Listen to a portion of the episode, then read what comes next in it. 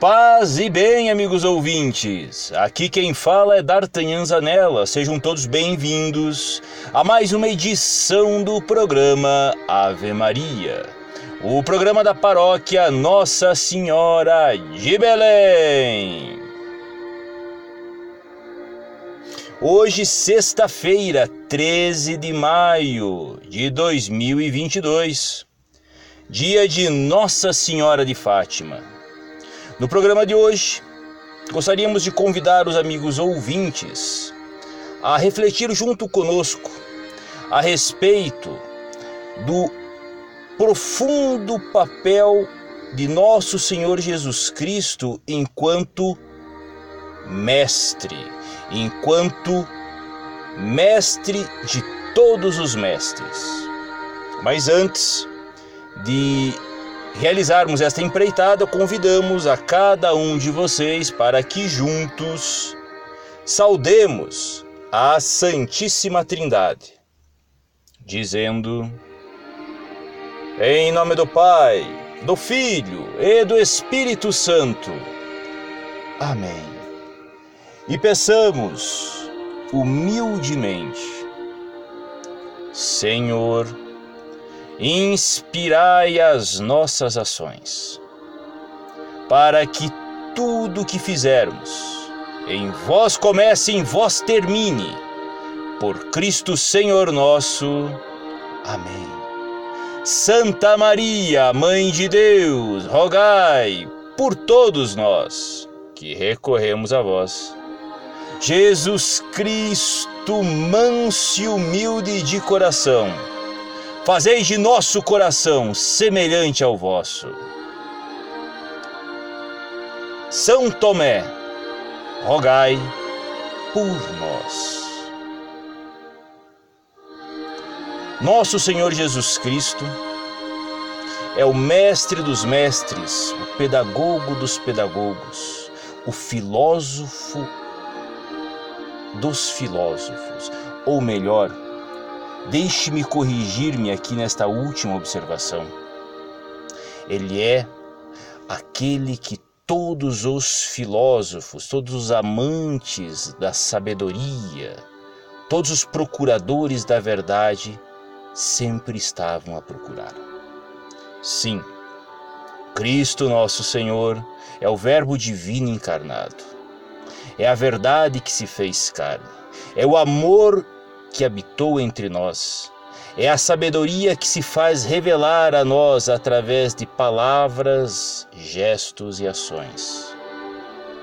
Quando nós deitamos as nossas vistas nas palavras do Santo Evangelho, em cada gesto realizado por nosso Senhor Jesus Cristo, em cada olhar, em cada ação, em cada momento em que ele levanta-se pacientemente, instrui àqueles que estavam junto dele e a nós que aqui estamos atentamente procurando solver as palavras do Santo Evangelho. Diante de nós temos o exemplo perfeito, ou melhor, inúmeros exemplos mais do que perfeitos, para que nós aprendamos o que significa crescer em espírito e verdade. O que significa viver uma vida digna, prestativa e boa. Sim, o modelo perfeito do Mestre é a pessoa de nosso Senhor Jesus Cristo. Exemplo esse que foi seguido à risca por todos os santos e santas de Deus que dedicaram a sua vida à propagação da boa nova, à instrução daqueles que careciam de orientação. Ele é, acima de tudo, um exemplo vivo nos corações de todos aqueles que procuram corrigir-se, aprimorar-se, para poder apresentar-se de uma forma minimamente digna diante do trono do Altíssimo. De todos os exemplos que nós temos presentes no Santo Evangelho, há alguns que são literalmente lapidares. Eu gostaria de chamar a atenção do amigo ouvinte para um que eu pessoalmente considero poderosíssimo para nós pensarmos a forma como nós encaramos a educação, a educação que é oferecida às tenras gerações, e bem como a educação que nós recebemos e que forjamos gradativamente em cada um dos dias de nossa vida, para nós mesmos. É aquela passagem aonde Pedro ao ouvir nosso Senhor Jesus Cristo falando de sua dolorosa paixão, e onde nosso Senhor diz que ele sofrerá tudo isso e será abandonado por todos. Pedro, mais do que depressa, Diz a nosso Senhor Jesus Cristo, não exatamente nos termos que agora eu irei dizer, mas diz que ele jamais, jamais, jamais abandonaria o Mestre, que ele estaria junto com ele em todas as circunstâncias. Após Pedro dizer isso, todos nós sabemos muito bem que nosso Senhor olhou para Pedro e disse: Antes que o galo cante, tu me negarás três vezes. Obviamente que Pedro não concordou com o que Cristo disse. Pois no seu íntimo ele dizia para si, repetia para si mesmo, que ele jamais faria isso. Vejam, amigos ouvintes, nós conhecemos o restante dessa história. E aí você vê a maestria de nosso Senhor. Lembremos e jamais esqueçamos: Cristo é o Verbo divino encarnado, é a segunda pessoa da Santíssima Trindade. Ele sabia exatamente o que iria acontecer. Perfeitamente. Nosso Senhor Jesus Cristo poderia simplesmente olhar para Pedro e falar: Viu? Se liga aí, meu amigo, você esqueceu quem que eu sou?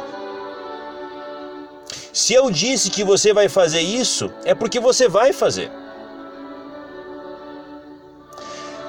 Só que nosso Senhor Jesus Cristo não tem o coração como o nosso.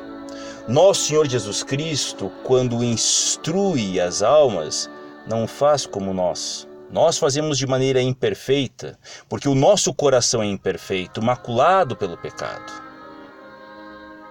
Nosso Senhor sabia que se ele usasse estas palavras com Pedro, lhe desse aquele chacoalhão, ao invés dele se tornar o príncipe dos apóstolos, ele poderia naufragar num oceano de orgulho e soberba ele apenas plantou no coração de Pedro uma semente. Ele deixou Pedro com a pulga atrás da orelha. Em verdade vos digo: antes que o galo cante, você me negará três vezes. E deixou. Quando Pedro nega, nega nosso Senhor Jesus Cristo três vezes, e dá de cara com ele, ou seja, dá de cara com a verdade. Ele tem um profundo processo de transformação interior.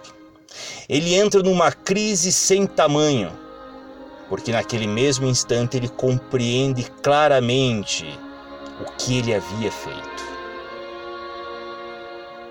E nosso Senhor Jesus Cristo procede assim, porque ele sabe perfeitamente que há certas coisas que apenas o tempo nos permite compreender. São Tomás de Aquino, santo doutor da igreja, nos diz que a verdade é filha do tempo. Pois o nosso entendimento, ele é claudicante, ele manca, ele não caminha direito, ele trupica. Mas nesta caminhada cambaleante, o nosso entendimento vai crescendo, vai dilatando seus umbrais e com o tempo nós conseguimos compreender inúmeras verdades que, quando jovens, nós não tínhamos condições de abarcar. E Pedro, naquele instante, quando ele afirma categoricamente que jamais negaria Cristo, ele não conseguiria captar a profunda lição que nosso Senhor estava chamando a atenção dele. Ele precisava de tempo, ele precisava de novas vivências e experiências para ele poder compreender o seu papel dentro da Santa Madre Igreja, que seria edificada sobre ele. Da mesma forma, nós, muitas vezes nos desesperamos por não compreendermos certas questões. Mas não há motivo algum para nos desesperarmos. Não. É tudo uma questão de tempo, de aprendermos a dar tempo ao tempo, a aprendermos a aguardar para podermos encontrarmos-nos com a verdade, para respondermos às questões que nos inquietam, porque muitas vezes de nada adianta termos acesso à verdade que estamos procurando se nós não estamos com o nosso coração devidamente preparado para recebê-la. E isto um ensinamento central dentro do método, se assim podemos dizer, de ensino de nosso Senhor. Basta que lembremos a parábola do semeador para compreendermos que o nosso coração, muitas das vezes, não é um bom solo para receber as sementes que Ele está a nos dar. Por isso, Ele nos dá tempo para que nós preparemos o solo de nosso coração para receber a boa semente da boa nova e aí sim tornar-se um belíssimo jardim agradável a Ele. E com estas palavras encerramos mais esta edição do programa Ave Maria, o programa da paróquia Nossa Senhora de Belém. Agradecemos a atenção de cada um de vocês e, como sempre, convidamos a todos para que juntos rezemos e coloquemos nas mãos da Virgem Mãe Santíssima todos os nossos pedidos, súplicas e agradecimentos, para que ela, Mãe generosa que é, os coloque todos nas mãos do bendito fruto do ventre dela, nosso Senhor Jesus Cristo. Ave Maria, gratia plena Dominus tecum, benedicta tu in mulieribus et benedictus fructus ventris tui, Jesus. Sancta Maria Mater Dei, ora pro nobis peccatoribus, nunc et in hora mortis nostri. Amém. São Miguel Arcanjo, defendei-nos neste combate. Sede nossa guarda contra maldades ciladas do demônio. Instante humildemente pedimos que Deus sobre ele impere. E vós, príncipe da milícia celeste, com o poder divino, precipitai no inferno a Satanás e aos outros espíritos malignos que vagueiam pelo mundo para a perdição das almas. Amém. Cor Jesum Sacratissimum Miserere Nobis, Cor Jesum Sacratissimum Miserere Nobis, Coração Sacratíssimo de Jesus, tende misericórdia de todos nós. Fiquem todos com aquele que é, hoje e sempre, e que a Virgem Mãe Santíssima e todos os santos e santas de Deus intercedam por cada um de nós, por todos nós, junto àquele que é Pai, Filho e Espírito Santo. Amém. Paz e bem a todos, e viva Cristo Rei! Que viva!